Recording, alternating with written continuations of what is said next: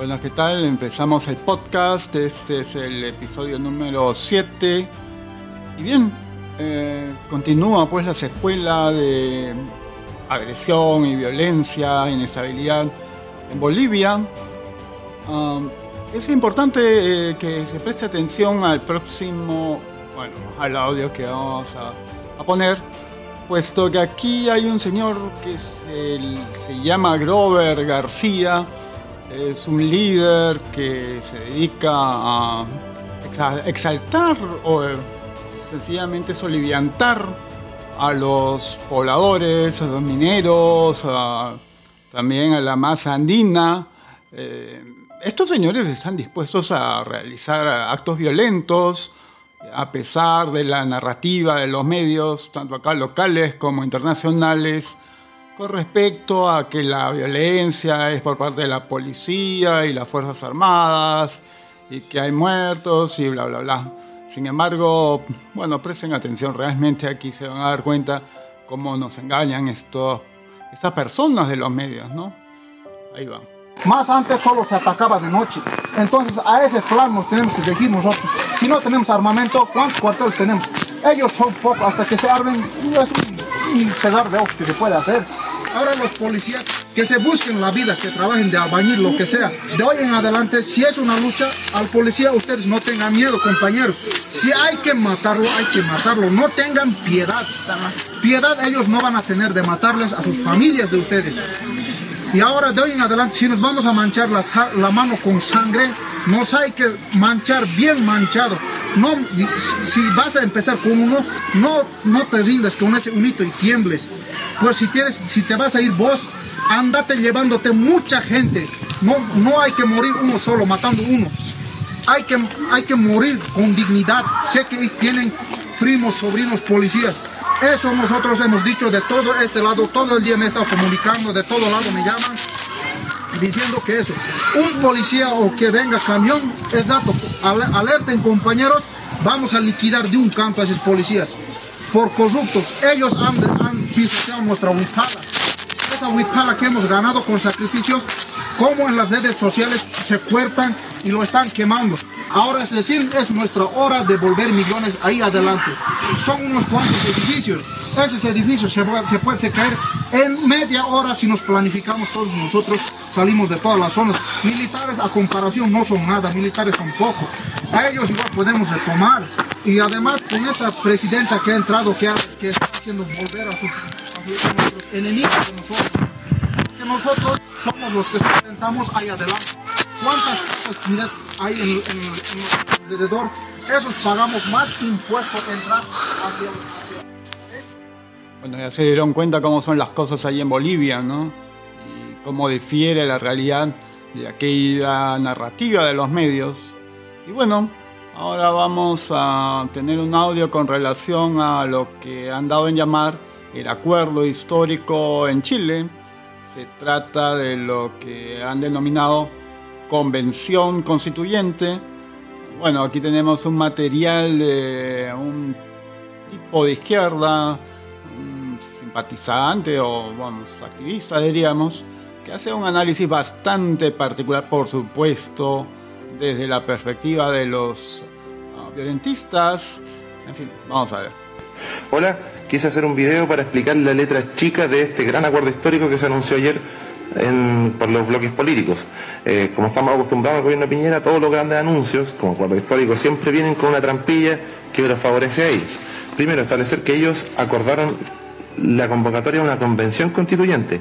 No quisieron usar la palabra asamblea porque les daba mucho miedo a la UDI de que esto se pareciera a Venezuela, de que ellos sueñan con Venezuela todo el tiempo. Y a la gente en abril se le va a consultar en el plebiscito por dos opciones. Una convención mixta, donde la mitad van a ser parlamentarios en ejercicio y la mitad delegados, y una convención eh, conformada exclusivamente por delegados. Esto es lo más parecido a la Asamblea Constituyente que muchos queríamos. El problema es que los que sean delegados no pueden ser candidatos a, cargos públicos por un año, un año que pasa volando, mientras que en otros países se pide de 5 a 10 años para asegurarnos de que estos delegados no van a estar cocinando algún negociado del que, en esta constitución del que ellos puedan salir favorecidos después. La segunda letra chica la segunda trampilla es que estos delegados van a ser electos por el sistema parlamentario vigente, es decir, por listas, donde si hay algún candidato que saca muchos votos puede arrastrar al segundo eh, de acuerdo a los porcentajes que cada lista haya sacado. En la última elección, las tres listas que ganaron son la de Chile Vamos, donde está RN y UDI y Evópoli, la nueva mayoría, donde está la democracia cristiana, PPD y... Mm, Partido Radical y Socialista, y la lista del Frente Amplio, esta Revolución Democrática, Convergencia y varios eh, otros movimientos que pertenecen al Frente Amplio. Eso quiere decir que nuestra asamblea se va a parecer mucho al Congreso actual en cuanto a representación de ideas. La tercera trampilla es que se exige quórum constitucional, el quórum que nos rige actualmente de dos tercios para llegar a acuerdos polémicos. Dos tercios quiere decir que si nuestra asamblea estuviera conformada por 100 personas, se necesitarían 67 personas a favor para aprobar una moción y 33 en contra. O sea, si hubiera 34 personas que se oponen, la moción se rechaza. Expliquémoslo en un ejemplo concreto.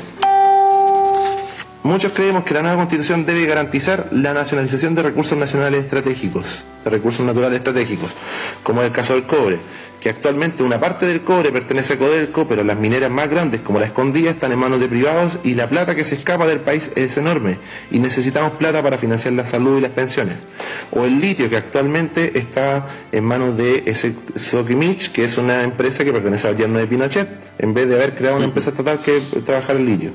O el problema del agua que actualmente eh, las sanitarias están todas privatizadas y nos encontramos con lugares donde los derechos de agua pertenecen más a agricultores que a las personas que necesitan para tomar, como en el caso de Petorca, donde el agua alcanza justito para regar los paltos, pero para que la gente pueda tomar en su casa, no, ahí sí que tenemos escasez. Esa idea, si se presentara en nuestra futura asamblea constituyente o convención constituyente, podría despertar en los representantes del actual oficialismo de la derecha algunos fantasmas de Venezuela, para que ellos se acuerdan de todo Venezuela, y como nuestro régimen va a ser electo por el sistema parlamentario, se va a parecer mucho al Congreso actual. Entonces necesitaría, bastaría con que 34 personas soñaran con Venezuela para que no podamos nacionalizar el cobre, el litio y el agua. Esa es la trampa, la letra chica de esta de este acuerdo que pretende sepultar la, la constitución de 1980, que eso nos pone todos muy contentos, pero todavía no se ha resuelto temas muy importantes. ¿Qué pasa con el sueldo de los parlamentarios? ¿Qué pasa con la AFP? El gobierno no ha hablado ni una sola vez del problema del robo de la AFP. ¿Qué pasa con los problemas actuales de distribución de agua? ¿Qué pasa con las zonas de sacrificio, Quintero, Coronel, donde hay gente que está respirando veneno? ¿Qué pasa con la salud, donde hay gente que se está muriendo esperando operación? El problema de la educación, de la desigualdad en su acceso o de la deuda del CAE, que hay gente que se está asfixiando con eso. Y lo que detonó todo esto, el costo de la vida Aumentó muy poquito el sueldo mínimo, pero todavía no tenemos ningún compromiso con eso. Y lo más grave de todo, ¿quién no responde por las violaciones a los derechos humanos? Las personas torturadas, las personas mutiladas de sus ojos, las personas asesinadas en extrañas circunstancias en todos estos días durante esta excepción. Eso es la letra chica de este gran acuerdo por la paz que a mí me pregunto cuál es el acuerdo de paz y esto, esto partió porque Piñera le declaró la guerra a la ciudadanía movilizada y en la organización no había ningún representante de la ciudadanía, estaban los propios políticos, o sea, los políticos firmaron la paz entre ellos. No, chiquillos, a mí no me convence, así que a estar alerta, a seguir deliberando, mucha fuerza. Bueno, ustedes ya escucharon este análisis o comentario este, sobre la llamada Convención Constitucional. Ah, como primera cosa hay que señalar que repite en varias ocasiones la muletilla les daba miedo que se pareciera a Venezuela, ellos sueñan con Venezuela, pero bueno, los que sueñan con eh, llevar al país, bueno, no solo en Chile, eh, a poner un modelo al estilo Venezuela, por eso que Venezuela se ha transformado en un un país con un modelo exportable, bueno, un modelo para el fracaso, pero en fin. Ah, luego señala que se va a votar por, primeramente, si la convención está formada de manera mixta por parlamentarios, la mitad parlamentarios y la mitad delegados, o solamente delegados. Bueno, y cuestiona que sean elegidos por lista. Bueno, pero es que en los procesos electorales se presentan partidos y luego se aplica la cifra repartidora. Y claro, los partidos presentan listas. Me parece extraño que este señor no tenga ninguna idea de cómo ah, se elige en su país, ¿no? En la práctica, lo que estos individuos presumen o pretenden es que hayan candidatos individuales, no partidos independientes, sino individuos no perteneciendo a ningún partido u organización que previamente tenga que inscribirse y de esa manera suponen que tendrían más oportunidades las agrupaciones de izquierda de colocar a su gente. Bueno, una idea extravagante por decirlo menos. Luego se quejan de que se habla del quórum constitucional, es decir, eh, se requieren los dos tercios de los miembros presentes eh, votando para aprobar cada artículo, es cosa natural en eh, la formación o la elaboración de constituciones, toda vez que las constituciones son fruto de consensos. no cabe ahí, por ejemplo, la, mayoría simple o el 50 más 1, se requiere un consenso mucho mayor. Sin embargo, eh, inmediatamente salta a la vista de qué se trata, ¿no? Cuando dice que necesitamos plata para financiar, cuando habla pues de este, nacionalizar empresas para usar esos fondos para financiar, bla, bla, bla. Cuando en el fondo todos sabemos que el dinero lo usan nada más que para eh, subvenciones y mantener a vagos. Bien, y ahora vamos a escuchar un audio ah, en el cual, sí, es un audio que tiene origen en el programa Armagedón. Ya en otros podcasts les había ah, hecho escuchar algún material de ese origen, de la llamada Divina Revelación. Y para estos señores, Vizcarra es de derecha y es neoliberal. Eh, que Vizcarra no va a privatizar sería ingenuo. ¿no? Eh, Vizcarra es un gobierno neoliberal de derecha, un sirviente de, lo, de, lo, de la CONFIET, y está haciendo lo que le corresponde hacer, servir a la CONFIET. ¿no? Eh, los proyectos que inclusive no tienen licencia social se están dando e imponiendo por la fuerza.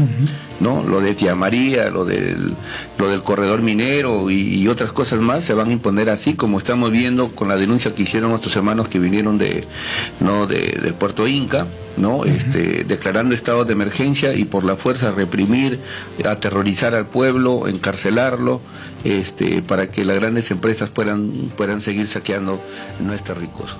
¿Qué nos dice este, este artículo? Bueno, como ustedes han escuchado, eh, aquí aparece una vez más este extravagante concepto de el no tener licencia social, que es un concepto que no tiene ningún fundamento legal, tampoco constitucional. Y bueno, lo demás es ni más ni menos que pura victimización para tratar de ocultarla o responsabilizar más bien al gobierno, a las Fuerzas Armadas, a la policía, de la violencia que realizan ellos este, para tratar de frenar todo proyecto ligado a minería. Bueno, el jurado electoral especial de Lima Centro 1 le ha dado un jalón de orejas a Vicente Ceballos y a Gloria María Montenegro por presuntamente haber atentado contra el principio de neutralidad en el marco de las elecciones congresales de enero del 2020. Este principio tiene que ver con el rol que atañe a todos los funcionarios del Estado, en tanto que cualquier conducta que ellos manifiesten en el desenvolvimiento de su actividad no puede interferir de manera directa o indirecta en la libre formación del voto ciudadano, explicó Carrasco en conversación con Canal N. El ente detalló Carrasco ha sido instalado para supervisar que los procesos electorales se den en un contexto democrático y constitucional vinculado a las normas vigentes.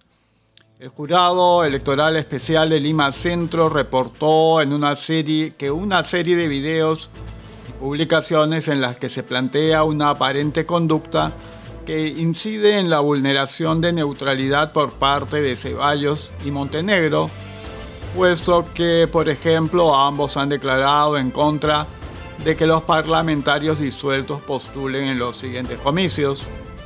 No estoy de acuerdo con que los congresistas disueltos postulen en el 2020 La ciudadanía se expresó a nivel nacional, no solamente en el referéndum donde dijo no a la reelección, sino en este cierre constitucional del Congreso donde nos comprometimos a un cambio en este sistema político que tanto daño le ha hecho al país, señaló Gloria Montenegro. Desde la concepción del Ejecutivo nosotros hemos impulsado la no reelección de los parlamentarios a, efectos de ellos. Esto fue masivamente aprobado en el proceso del referéndum del 9 de diciembre pasado. Consideramos que no está permitida la postulación para el próximo enero, elecciones parlamentarias, ni mucho menos para las elecciones del 2021, opinó Vicente Ceballos. Los integrantes del Ejecutivo tendrán tres días para realizar sus descargos respectivos. Bueno, y a propósito de las elecciones, las feminazis han decidido ah, irrumpir eh, como coalición de la izquierda, realizando toda clase de maniobras para atacar a sus opositores o a sus pretendidos opositores políticos. Aquí hay un documento que ha sido publicado en una web conocida como manualzada.com y dice así, feministas contra la corrupción, a cazar topos. Una y otra vez salimos a las calles, miles de mujeres, estudiantes, pobladores, trabajadores y trabajadoras, a manifestar nuestro rechazo frente a las maniobras de los partidos tradicionales con mayoría en el Congreso, le hace el Fujimorismo y el APRA, hasta convencer por fin al presidente Vizcarra que solicita la cuestión de confianza y denegada esta cierre legítimamente esa instancia. Bueno, todo el mundo sabe que no fue un cierre legítimo, sino ocurrió eso de la negación fáctica y bueno, allí se pintan de cuerpo entero las feminazis como aliadas de la izquierda, ¿no? Bien, continuamos.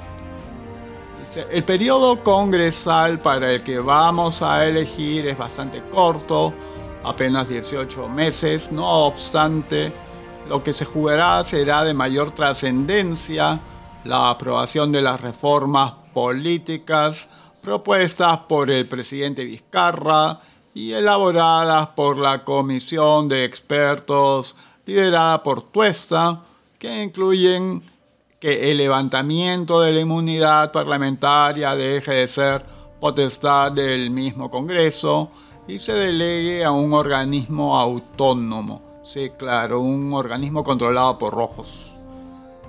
Luego dice aquí, también tocará este Congreso elegir a los nuevos integrantes del Tribunal Constitucional, organismo que deberá dirimir las apelaciones en contra de su prisión preventiva por parte de los principales implicados en los casos Odebrecht, entre ellos Keiko Fujimori, procesos judiciales relacionados con conflictos socioambientales, y enormes deudas tributarias de grandes empresas transnacionales, así como una serie de casos que afectan significativamente los derechos de las mujeres y de la comunidad LGTBI.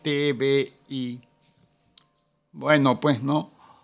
Más bien la, la gente interesada, la gente que no respalda las posiciones de izquierda y de los grupos asociados como el feminacismo, los LGTBI, la agenda este, antifamilia, ah, abortista y eh, la agenda de género.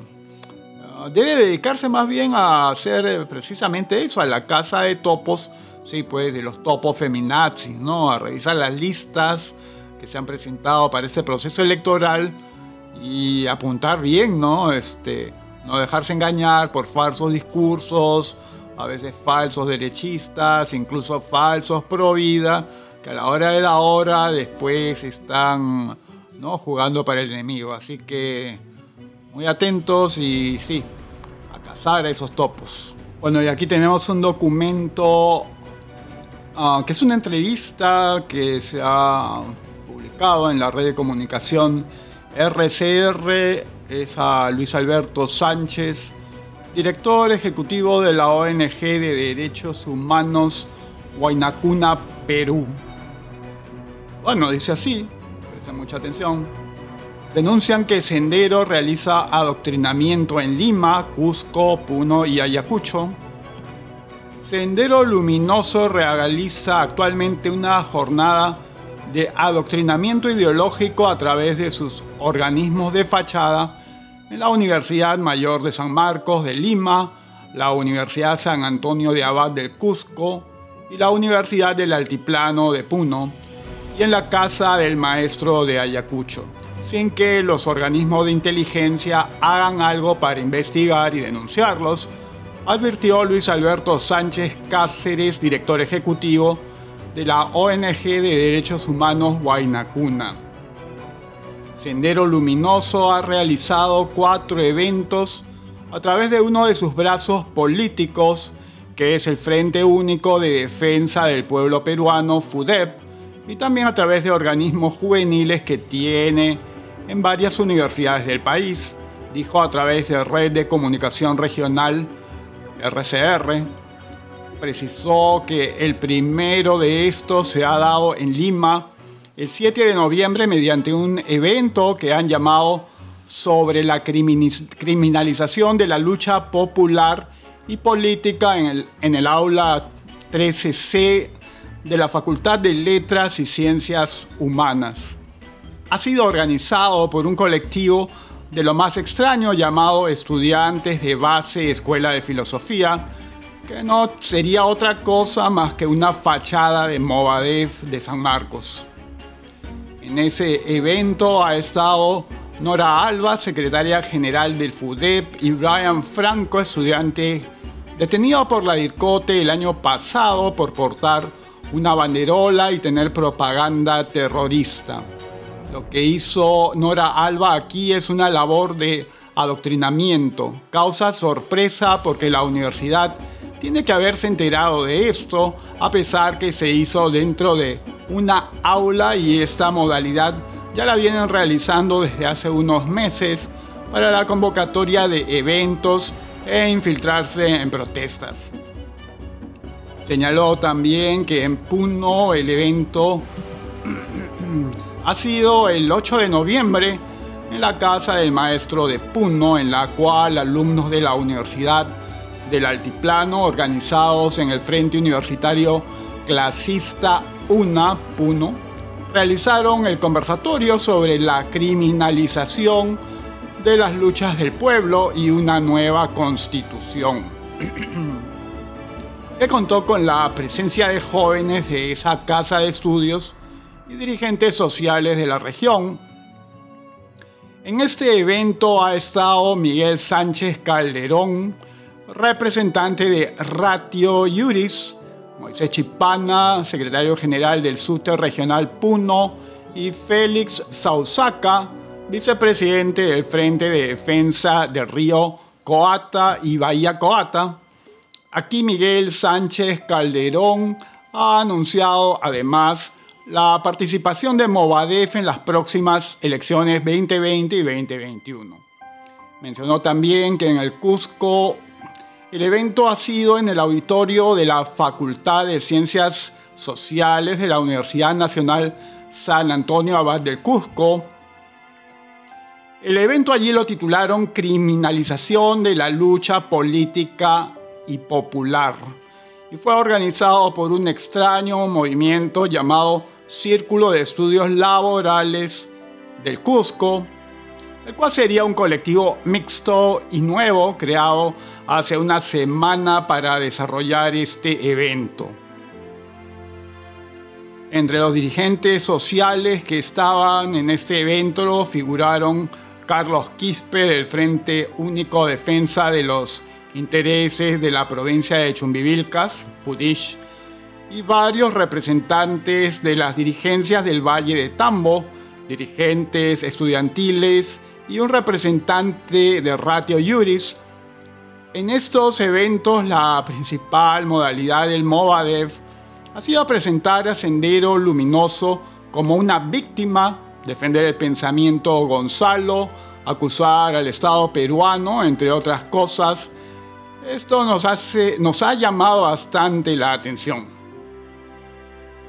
También resaltó que el 18 de octubre el FUDEP realizó un evento similar en la casa del maestro Yayacucho, que tuvo también como expositor a Miguel Sánchez Calderón.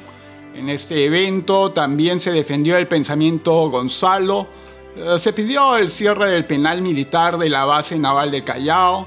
Además también anunciaron su participación en las próximas elecciones para el Congreso. Todos estos eventos se deben entender como una mecánica en la cual Sendero Luminoso realiza eventos que tienen como función protestar por ciertas reivindicaciones. Pero en el fondo lo que guarda aquí es el desarrollo de un adoctrinamiento ideológico, porque aquí están involucrados varios universitarios y líderes sociales.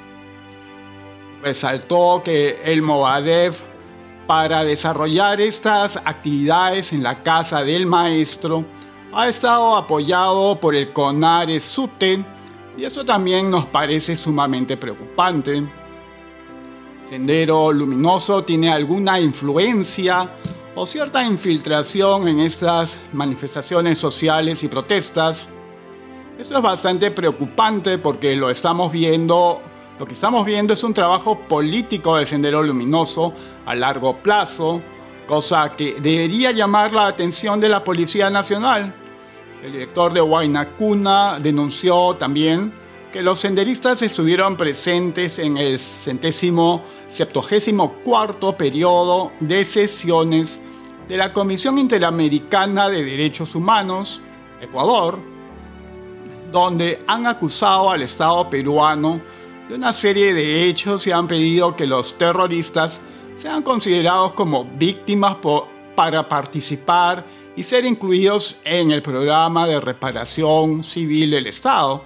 Precisó que los senderistas utilizan ahora una nueva terminología que puede llamarse lenguaje neosenderista. Son conceptos nuevos elaborados por Abimael Guzmán, Elena Iparraguirre y Osman Morote.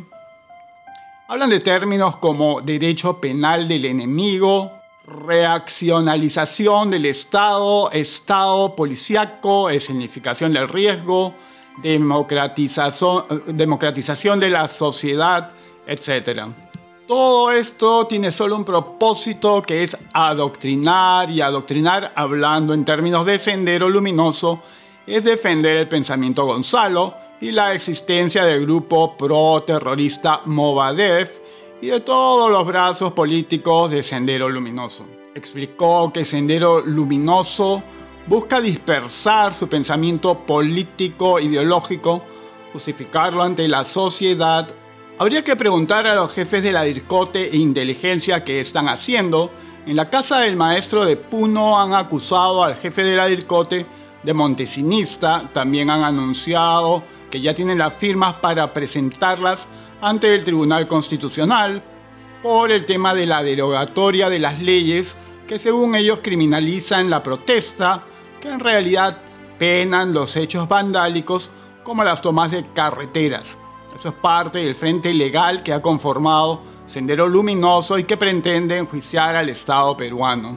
Asimismo sostuvo que eso también tiene que ver con una cúpula o un comité central de Sendero Luminoso a la sombra, el cual está dando una serie de planes y disposiciones para que el Movadef y otros brazos políticos senderistas realicen una serie de operaciones que serían parte del Plan Amanecer y que está en su cuarta etapa y ellos le han puesto el nombre de equilibrio estratégico, que quiere decir realizar una serie de eventos de adoctrinamiento político sin que el Estado pueda hacer nada para detener esto. Estas actividades demostrarían que este plan está en ejecución, ninguna duda, eh, todo está a la vista y coincide pues con la actividad ah, terrorista o por lo menos vandálica que se ha visto en Chile, eh, los desmanes en Bolivia con la caída de Evo o también hubo violencia en Ecuador, ni qué decir Colombia también está en una situación bastante inestable. Todo esto es un plan y Sendero Luminoso está aprovechando ah, para retornar a las actividades, sin duda alguna, primeramente infiltrando la sociedad, creando sus, los tentáculos ah, necesarios, extendiéndose por aquí y por allá, pero ya lo veremos muy, muy pronto dando golpes sorpresivos. Bien, ahora tenemos un documento de una agrupación de izquierda chilena, dice Declaración de Unidad Social de Rechazo al Acuerdo de Paz y Nueva Constitución. Comunidad social que agrupa más de 200 organizaciones sociales, sindicales, de derechos humanos, medioambientales, pueblos originarios, pobladores, migrantes del sector salud, de personas con discapacidad, feministas, de la educación universitaria y secundaria, profesores y académicos, queremos señalar nuestro rechazo al acuerdo por la paz y nueva constitución, este acuerdo de madrugada entre partidos políticos sin la participación y legitimidad de quienes hemos participado de las movilizaciones, fue construido mientras literalmente se reprimía y violaba sistemáticamente los derechos humanos, se hizo entre cuatro paredes y a espaldas de los movimientos sociales. Es expresivo de este origen que el acuerdo incluya mecanismos que rechazamos enfáticamente. Uno, un quórum elevado que perpetúa el veto de las minorías, discrimina a menores de 18 años. Tres, no contempla mecanismos de participación plurinacional y de paridad de género. Cuatro, establece un mecanismo de representación y elección funcional a los partidos políticos que han sido responsables de la actual crisis político y social. Que la asamblea constituyente sea una necesidad transversal solo puede entenderse como fruto de la movilización popular. Este avance del pueblo implica una ruptura con el modelo neoliberal impuesto en dictadura y consolidado por los gobiernos de la concertación y de la derecha durante los últimos 30 años. En este momento debemos ser capaces de transitar irrenunciablemente hacia una asamblea constituyente plurinacional y paritaria. La criminal representación contra los pueblos ejercida por el gobierno, las Fuerzas Armadas y Carabineros tiene responsables políticos que no pueden quedar en la impunidad y que deben ser juzgados de manera inmediata. Es fundamental la conformación de una comisión de verdad y justicia y el cese inmediato de toda política de criminalización y represión a movimientos y luchadores sociales. Ninguna democracia se puede construir sobre la impunidad aunque en contexto de represión y terrorismo de Estado, a lo largo del país se ha generado un proceso de deliberación inédito en participación a través de cabildos, asambleas territoriales y los tribún que están construyendo democráticamente nuestras propuestas de transformaciones necesarias para una nueva sociedad. Por los motivos expuestos, hacemos un llamado a mantener la movilización por una verdadera asamblea constituyente, plurinacional y paritaria y por una agenda inmediata de restitución de derechos sociales y contra la precarización de la vida y crisis socioambientales. Ah, junto a eso llamamos simultáneamente a frenar la agenda legislativa neoliberal del Ejecutivo, retirando proyectos como por ejemplo el TPP 11, la Ley de Integración Social y la Ley de Sala Cuna Universal. Es por ello que en los próximos días haremos un llamado a la población y organizaciones sociales a una nueva huelga general y jornada de protestas. Asimismo, presentaremos una propuesta de asamblea constituyente plurinacional y un programa de transformaciones elaborado por los movimientos sociales. Dice aquí unidad social. Bueno, este, ya ven que hay una serie de términos que son muy similares al documento que había leído a la entrevista que hacía referencia a cómo Sendero Luminoso estaba ah, nuevamente extendiéndose en distintos lugares del país, ¿no? donde hablan de la criminalización y qué sé yo, y que es nada más que una forma de buscar que evadir responsabilidad ah, legal por los actos ah, violentos, delincuenciales, ah, vandálicos y hasta terroristas que realizan y hacer caer toda la responsabilidad y culpa en las Fuerzas Armadas. Bueno, y entonces se preguntarán, este, ¿y en Colombia qué cosa está pasando? Aparentemente todo estaría tranquilo, la izquierda no está buscando que hacer de las suyas. Bien, vamos a ver, dice lo siguiente. Organizaciones sociales alertan una y otra vez sobre la crisis de inseguridad que esta población sufre en el país y que según denuncian, incluso se agravó tras la firma de los acuerdos de paz en 2016 que llevaron a la desmovilización de las FARC. Pero de los 115 pueblos indígenas existentes en Colombia, 1.905.000 personas según el censo del 2018. 4.4 de la población total son quienes viven en el departamento del Cauca, los que enfrentan a un mayor peligro. Por parte de su población, especialmente en el centro, se resiste a que distintos grupos armados utilicen su territorio para el cultivo y distribución de droga, la raíz de una economía ilícita presente en la región durante décadas. Según el Consejo Regional Indígena del Cauca, 22 indígenas fueron asesinados en este departamento el año pasado. En lo que llevamos del 2019 son ya 56 las víctimas mortales. Para entender el riesgo al que están expuestos las comunidades del norte del Cauca, es importante entender la importancia estratégica de esta zona para los grupos armados. El Cauca es un departamento ubicado en una región montañosa del suroeste colombiano, con una importante población indígena.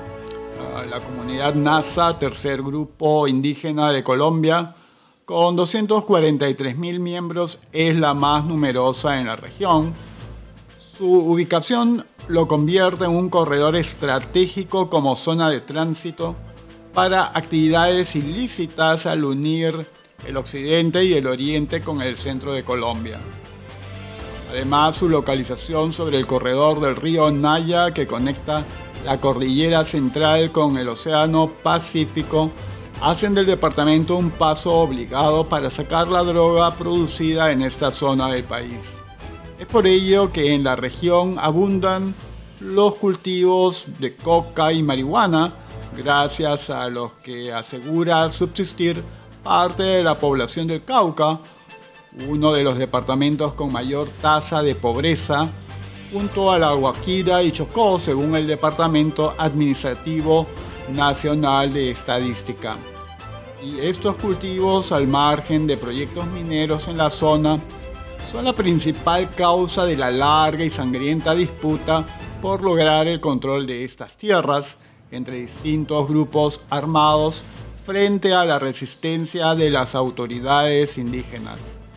El Cauca vive sumido en una espiral de violencia por la presencia de grupos armados, disidencias de la FARC, paramilitares y bandas de narcotraficantes en un departamento fuertemente militarizado y con varias bases del ejército instaladas.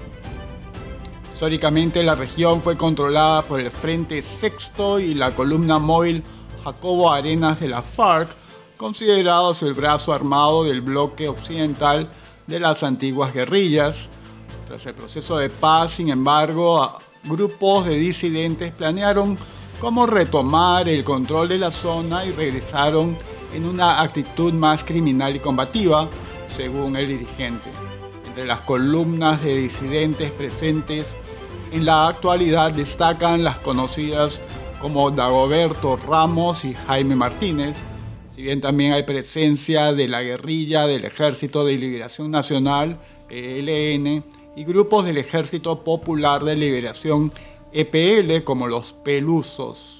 Según yo, es Sauca, dirigente del CRIC, son grupos que no tienen ninguna estructura de mando organizada con fines políticos, solo disparan sin ningún tipo de diálogo, son grupos ya al servicio de los narcotraficantes. Bueno, y todo esto se da, se ha venido dando en el marco de lo que acá informa o informó el país el 29 de agosto del 2019. Colombia amaneció este jueves con la confirmación de uno de sus peores temores, Iván Márquez, quien fuera el jefe negociador de la FARC en los diálogos con el gobierno y se encuentra en paradero desconocido desde hace un año, reapareció de madrugada en un video junto con otros excomandantes de la extinta guerrilla para anunciar una nueva etapa en la lucha armada. El mensaje acrecienta las preocupaciones en torno al crecimiento de las disidencias y la frágil implementación de los acuerdos de paz alcanzados hace tres años. Nunca fuimos vencidos ni derrotados ideológicamente, por eso la lucha continúa. La historia registrará en sus páginas que fuimos obligados a retomar las armas, afirma Luciano Marín el verdadero nombre de Iván Márquez. Bueno, ya se dan cuenta, ¿no? Este, hay ciertas similitudes ah, con lo que está haciendo Sendero Luminoso. Claro, la diferencia es que allá ya están con las armas, pero Sendero se está reagrupando, haciendo nuevamente un trabajo de difusión y de expansión de sus tentáculos ah, a lo largo y ancho del país. Así que no, no nos sorprenda que dentro de algún tiempo Sendero vuelva a la danza. Bien, entre otras noticias, supimos que la ministra de Salud, Zulema Tomás, renunció a su cargo el viernes luego de conocerse que presuntamente no había informado en su declaración jurada que su hermana Edith Tomás trabajaba en Sedapal. La ministra envió su carta de renuncia al presidente Martín Vizcarra. Zulema Tomás fue designada como ministra de Salud el 7 de enero de este año pasado octubre, tras la disolución del Congreso, fue ratificada en el cargo. Bueno, esa señora no hizo absolutamente nada por la salud del Perú, pero hizo todo pues para colocar a sus parientes en puestos muy bien remunerados, ¿no?